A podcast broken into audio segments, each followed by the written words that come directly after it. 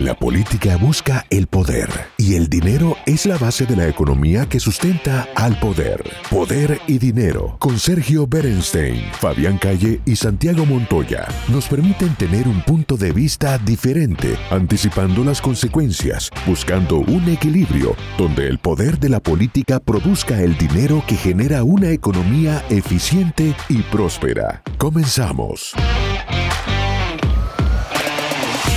Queridos amigos de Americano Medio, Miguel Stoyerman, el director de Radio High, la radio judía, los saluda. En una semana donde hemos tenido, bueno, muchos eventos importantes en lo que hace a la comunidad judía de la Argentina, en lo que hace a la comunidad judía de Latinoamérica e incluso, diría también, desde ya al Medio Oriente. Comenzamos por recordar que el 18 de julio, el lunes recién pasado,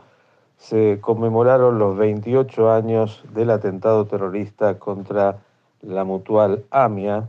la asociación mutual que de alguna manera es el corazón de la comunidad judía, donde perdieron la vida hace 28 años 85 personas, tuvimos más de 300 heridos y el impacto aún permanece en la comunidad judía local y en la Argentina como una herida abierta, sobre todo por la impunidad reinante, por todas las maniobras que desgraciadamente en estos 28 años también han acompañado a esta impunidad.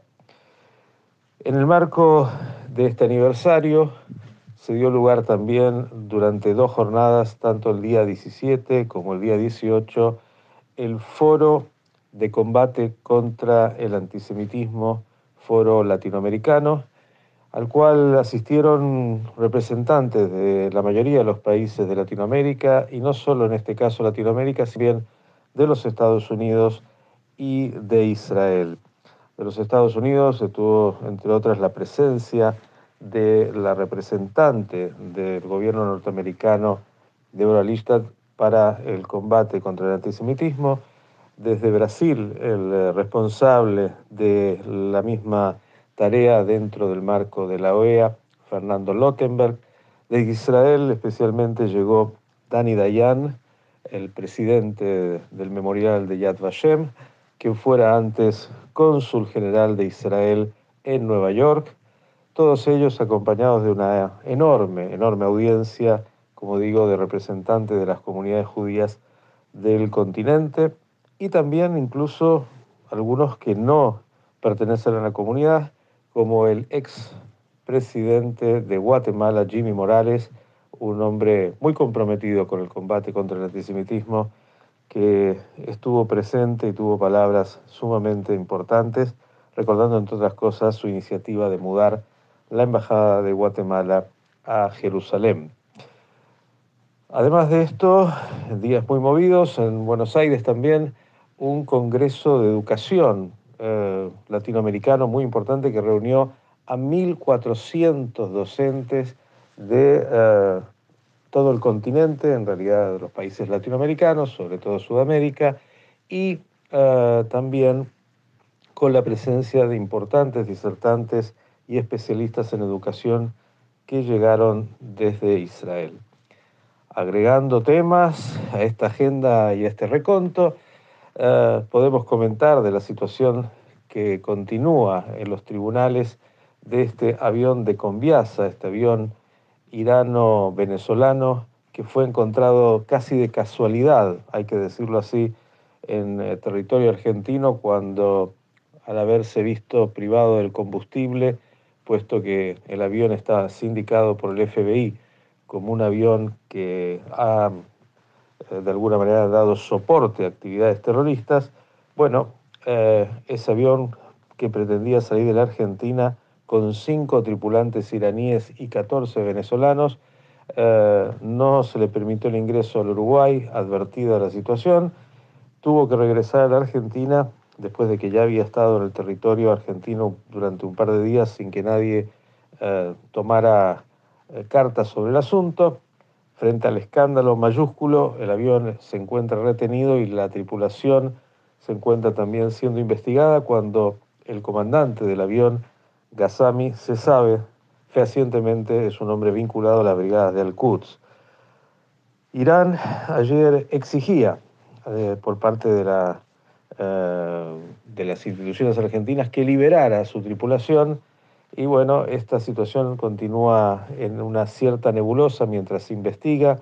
eh, con todas las sospechas de la operación de estas células terroristas que desde los atentados tanto de la Embajada de Israel como de la AMIA han estado sin duda en territorio argentino y entrando eh, a través de Venezuela hoy, que es ya hace mucho la puerta de ingreso abierta para todo lo que es el terrorismo, eh, sobre todo proveniente de Irán. Ya que hablamos del Medio Oriente, un minuto eh, mencionarles a ustedes que están ahí en los Estados Unidos, eh, yo diría la enorme decepción de la visita de Joe Biden a Israel y sobre todo Arabia Saudita. La verdad es que es difícil comprender para aquellos que estamos un tanto distantes de la región y también de la política norteamericana en el día a día, ¿Cómo es posible que un presidente norteamericano haya emprendido una gira tan importante a Israel después de 18 meses de su mandato y sobre todo Arabia Saudita, que era la frutilla de la torta, sin haber tenido preacuerdos para poder eh, llegar a firmarlos y anunciarlos con bombos y platillos? La realidad es que sabemos que la intención de la administración norteamericana era buscar que Arabia Saudita produzca 1.500 millones, 1.500, eh, sí, barriles, perfecto, de petróleo diarios más para eh, proveer a sus aliados eh, europeos frente a la invasión de Rusia a Ucrania. Bueno, ya saben que, entre otras cosas, esto no se ha dado. Casi un presidente norteamericano suplicante, cuyos logros en la gira son absolutamente cero. Se esperaba también anuncios en relación a que las relaciones entre Israel y Arabia Saudita mm, tendrían un eh, efecto de progreso importante, incluso incorporarlas a los famosos acuerdos de Abraham y a este bloque, a este bloque regional